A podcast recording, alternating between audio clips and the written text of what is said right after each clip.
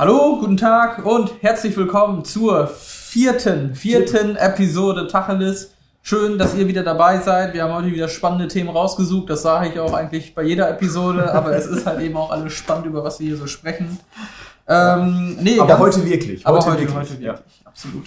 Ähm, nee, also ein spannenderes Thema gibt's eigentlich aktuell nicht, denn es geht um die US-Wahl. Ähm, die ist ja jetzt gut eine Woche her, kann man Ja. sagen.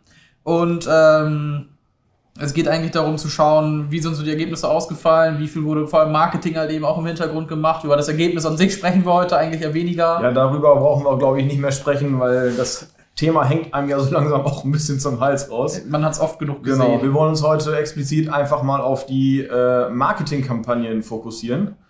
Und Genau. ähm, genau, Arne, leg doch mal los. Nee, mache ich noch nicht, weil wir kündigen noch eben das zweite Das Thema zweite an. Thema, stimmt. Äh, das ist nämlich Lockdown in der Weihnachtszeit. Wir befinden uns ja aktuell wieder im November-Lockdown, der Lockdown Light, wie es überall angekündigt wurde. Marketingtechnisch natürlich auch sehr gut gemacht.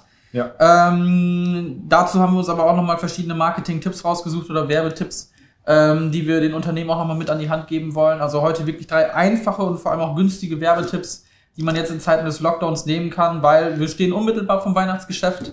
Ähm, und da sollte man natürlich schauen, dass man möglicherweise auch präsent ist und eben viele Sachen mitnehmen kann.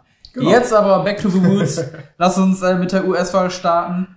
Ähm, ja, vielleicht mal ganz einfach dahergesagt. Ähm, wir haben uns natürlich viel vor allem in den sozialen Netzwerken aufgehalten und uns da natürlich auch viel angeschaut, was halt auch eben in der Wahl da passiert.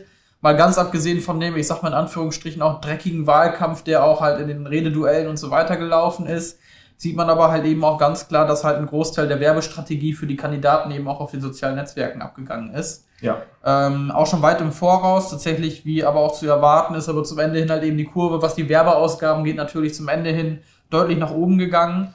Ähm, man sieht aber auch immer, vor allem im Nachgang und auch immer mehr in den letzten Jahren, wie sehr diese Werbebudgets überhaupt verteilt werden, also wo der Trend überhaupt hingeht.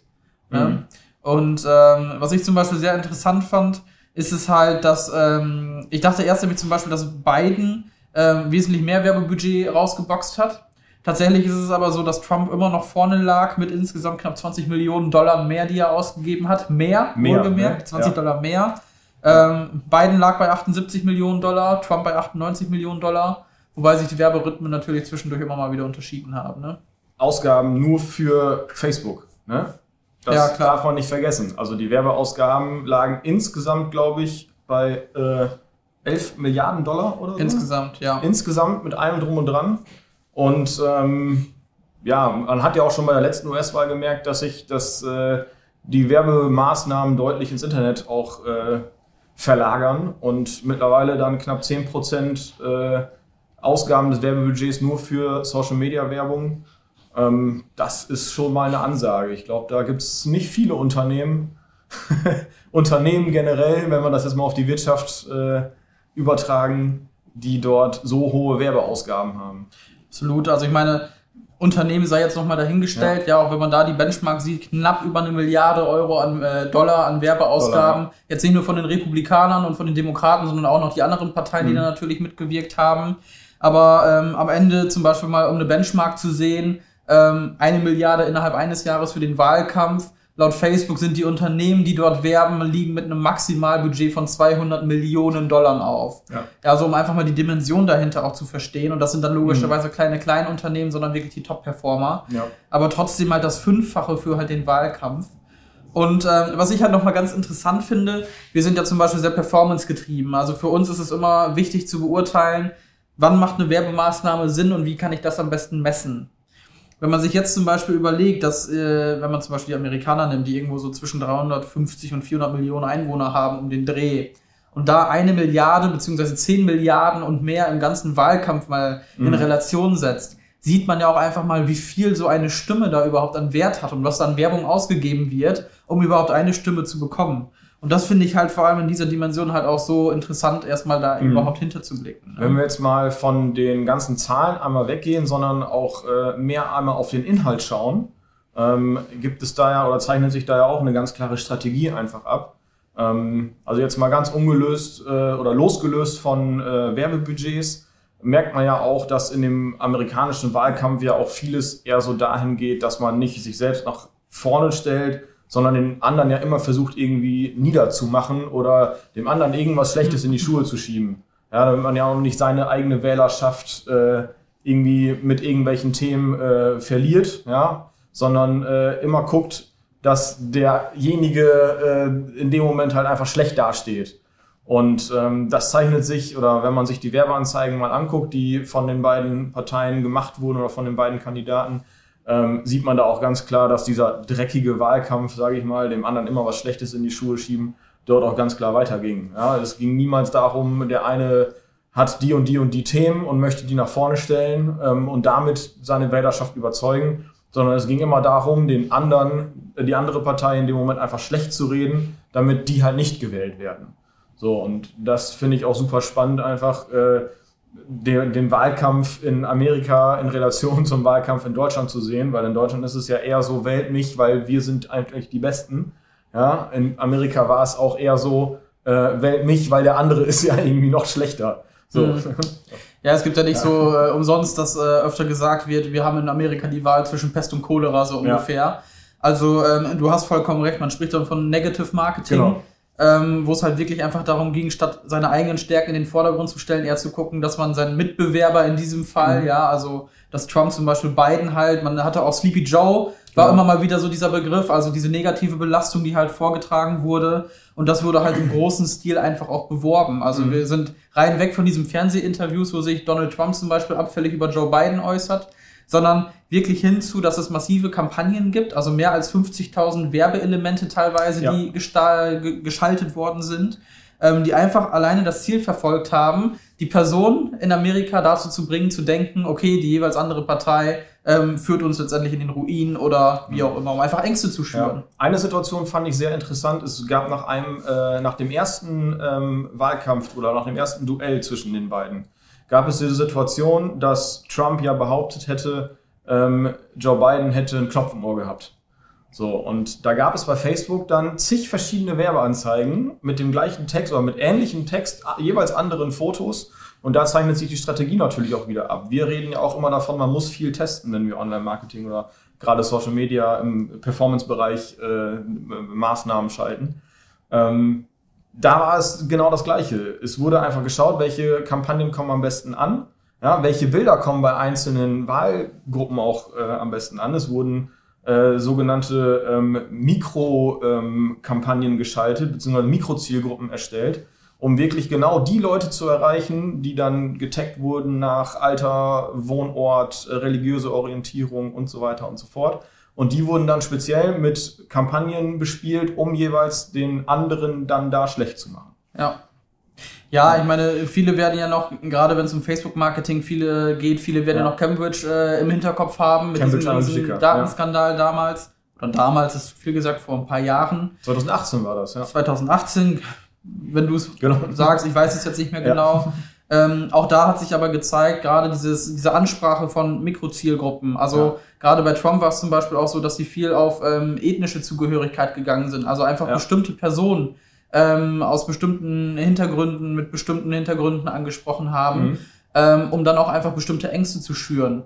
Genau. Ja, also das war wirklich auch natürlich ein Teil des Negative Marketings, aber sie sind halt eben auch hingegangen und da gab es halt auch teilweise Berichte darüber, dass zum Beispiel mit den Werbemaßnahmen gezielt Frauen angesprochen mhm. worden sind, um halt bestimmte Ängste einfach zu manifestieren, die nur eintreten, wenn der gegnerische Kandidat gewählt wird.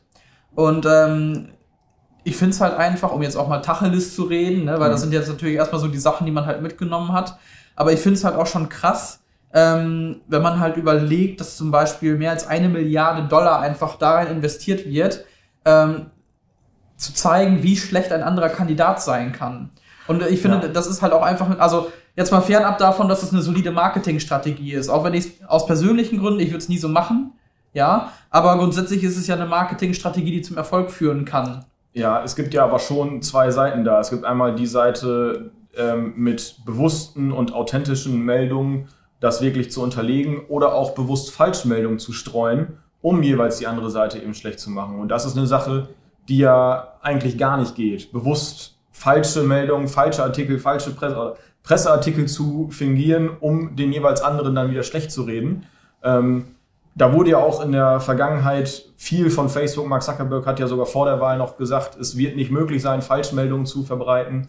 Ähm, was ja auch eher weniger geklappt hat, muss man dazu sagen. Man konnte ja ähm, in der Woche vor der Wahl konnte man keine ähm, Wahl oder politischen Wahlen, ähm, keine Kampagnen mehr irgendwie schalten. Aber nichtsdestotrotz, die Kampagnen, die vor der oder die in der Woche, zwei Wochen vor der Wahl dann ja schon geschaltet wurden, liefen ja trotzdem weiter. Das heißt, ähm, es gab ja trotzdem die Möglichkeit, Kampagnen zu schalten, auch in der Woche vor der Wahl. Man konnte sie nur nicht in der Woche vor der Wahl eben äh, einstellen. einstellen. Und ähm, ja, da muss man ganz klar zu sagen, Geld regiert die Welt in dem Moment. Facebook wollte sich natürlich auch nicht nehmen lassen, äh, sich das Geld, äh, oder wollte sich das Geld halt in dem Moment auch nicht entgehen lassen. Ne? Ja, das ist halt auch ein bisschen so das Problem. Also wir sprechen über knapp eine Milliarde, etwas ja. mehr, die alleine auf Facebook halt ausgegeben worden sind. Das dürfte ungefähr ein Prozent des Jahresumsatzes sein, plus minus natürlich ein bisschen. Ja. Ähm, andere soziale Netzwerke, Twitter meine ich auch, haben zum Beispiel gesagt, wir lassen Wahlwerbung gar nicht zu. Mhm. Ich meine, man sieht ja auch generell, wenn man sich die letzten Tweets von Donald, äh, Donald Trump angesehen hat, wie viele halt von ja. Twitter halt markiert wurden wegen Falschmeldungen. Oder halt eben auch, weil es einfach unbelegbare Aussagen sind, Stichwort Wahlbetrug zum Beispiel wo es einfach nach wie vor keine Belege für gibt, sondern was einfach reine Behauptungen sind. Und ähm, zeigt aber natürlich auch gerade die Abhängigkeit von Facebook. Also man muss da schon überlegen, ob man eine Milliarde mal eben so mitnimmt. Oder was heißt mal eben so, aber ob man halt dann wirklich hingeht und Falschmeldungen zulässt, weil am Ende geht es halt auch einfach darum, wie ein Land halt tatsächlich wählt. Ne? Ja, und man muss auch dazu sagen, es gibt, gab ja Kampagnen, die dann äh, nicht geschaltet wurden, beziehungsweise nachträglich halt rausgenommen wurden die hatten bis zu dem Zeitpunkt, wo sie dann äh, als, äh, wo sie dann so markiert wurden, dass sie halt eben rausgenommen werden mussten, hatten sie ja schon ein paar Millionen Menschen erreicht. Ja, das heißt, mit dieser einen Falschmeldung äh, hat dann die jeweilige Partei dann ja schon so viele Menschen erreicht, dass es sich dann eben wieder gelohnt hat. Die Anzeige wurde natürlich gelöscht, weil sie von Facebook dann eben markiert wurde als fälschliche Wahlwerbung und äh, hat aber ihren Nutzen ja trotzdem schon gebracht. Ja, das darf man nicht vergessen. Absolut. Ja, dein Fazit zur Wahlwerbung in den USA. Viel Geld, was da äh, rausgehauen wurde, wenn man es jetzt mal ganz platt äh, sagen möchte. Ähm, ich finde es ein bisschen schade, dass äh, weniger auf Inhalt gesetzt wurde, sondern mehr irgendwie auf, äh, ja, das Ganze wurde viel aufgepauscht, sage ich mal. Ähm, finde ich halt schade, dass das äh, so halt äh, vonstatten ging. Ähm, daran können wir allerdings nichts ändern. Ähm, rein strategisch, wenn man das rein von der Marketingstrategie äh, betrachtet, ähm, können sich natürlich viele Marketingagenturen oder auch Performanceagenturen da ein Stück weit äh, sich diese Strategien abgucken, sage ich mal. Zugleich man auch sagen muss, ähm, irgendwo gibt es halt auch eine Grenze. Ja, also ich mal, also klar, sehe ja. ich erstmal so wie du grundsätzlich. Man muss halt schon dazu sagen, ah, es ist halt Wahlkampf, ja, also dass man ja. Wahlkampf in diesem Szenario macht, ist, glaube ich, schon erstmal was Besonderes. Ja, also viele Performance-Agenturen werden da fast gar keine Erfahrung mit haben, außer vielleicht mal jetzt in Deutschland von einer Bürgermeisterkandidatur oder ähnliches, ja, wie es jetzt vor kurzem ja war. Ja, und selbst dann geht man auch ja. nicht hin und versucht halt den anderen Bürgermeister irgendwie als schlecht darzustellen. Genau. Also sind ja populistische äh, Stilmittel, die da genutzt werden und da sind wir Gott sei Dank weit von weg. Ähm, für mich interessant war tatsächlich bei diesem Wahlkampf, also wenngleich ich halt weiß, dass Negative Marketing ja durchaus erstmal ähm, eine große Wirkung hat, ähm, interessant fand ich auch nochmal, man spricht ja immer dazu äh, davon, wenn man sich als Marke zum Beispiel positionieren möchte. Wir sind ja mittlerweile auf Märkten unterwegs, wo es eigentlich in jedem Bereich irgendeinen Meinungsführer gibt. Also äh, sei es Autovermietung, sei es ja. Fastfoodketten, man hat immer eine Marke im Kopf. Und die einzige Möglichkeit, sich jetzt noch als Marke zu positionieren, ist es, Vergleiche zu machen. Ja, also wenn man zum Beispiel hingeht und sagt, ähm, Bosso und Partner oder Tacheles ist die S-Klasse unter den Marketingagenturen, wenn man so möchte. Ja, mhm. weil mit Mercedes verbindet man schon etwas und so kann man das halt relativieren. Und ich fand es halt bei der US-Wahl auch nochmal interessant zu sehen, dass man gar nicht mit den eigenen Werten halt irgendwie auftrumpft, sondern immer nur ja. versucht, sich besser darzustellen, ja. aber nicht, da man Vorteile hat, sondern einfach, weil man irgendwas rausgefunden hat, was der Gegenüber vermeintlich schlechter gemacht hat. Genau das meine ich damit, ja, dass man sich nicht selbst in den, man, man hebt sich selbst hervor, indem man den anderen halt einfach schlecht redet. Ja. Ja. Genau. Und äh, ja, also ich persönlich würde es nie machen. Also ich bin vielleicht auch an, einfach nicht gerissen genug, um solche Kampagnen zu machen. Ja, Waren wir auch nicht in der Situation, logischerweise. Ja. Ähm, nichtsdestotrotz glaube ich aber auch, wenn eine Partei damit anfängt, so eine Wahlwerbung zu machen, was jetzt, ich denke mal, bei Donald Trump nicht unbedingt so weit entfernt mhm. war, dieser Gedanke, dass du automatisch auch daran gebunden bist, einfach selber ähnliche Kampagnen zu machen, weil du sonst verloren hast. A, das und B, wenn wir jetzt nochmal auf das Budget zu sprechen kommen, ähm, allein mit diesen ganzen ähm, Mikrozielgruppen, die da erstellt wurden, natürlich, das kostet alles enorm Geld, aber ist natürlich auch enorm zielführend in dem Moment. Ja. Ne? Viel testen, viel Budget einfach dahinter und äh, das dadurch kommt man halt dann auch einfach schon zum Ziel. Absolut.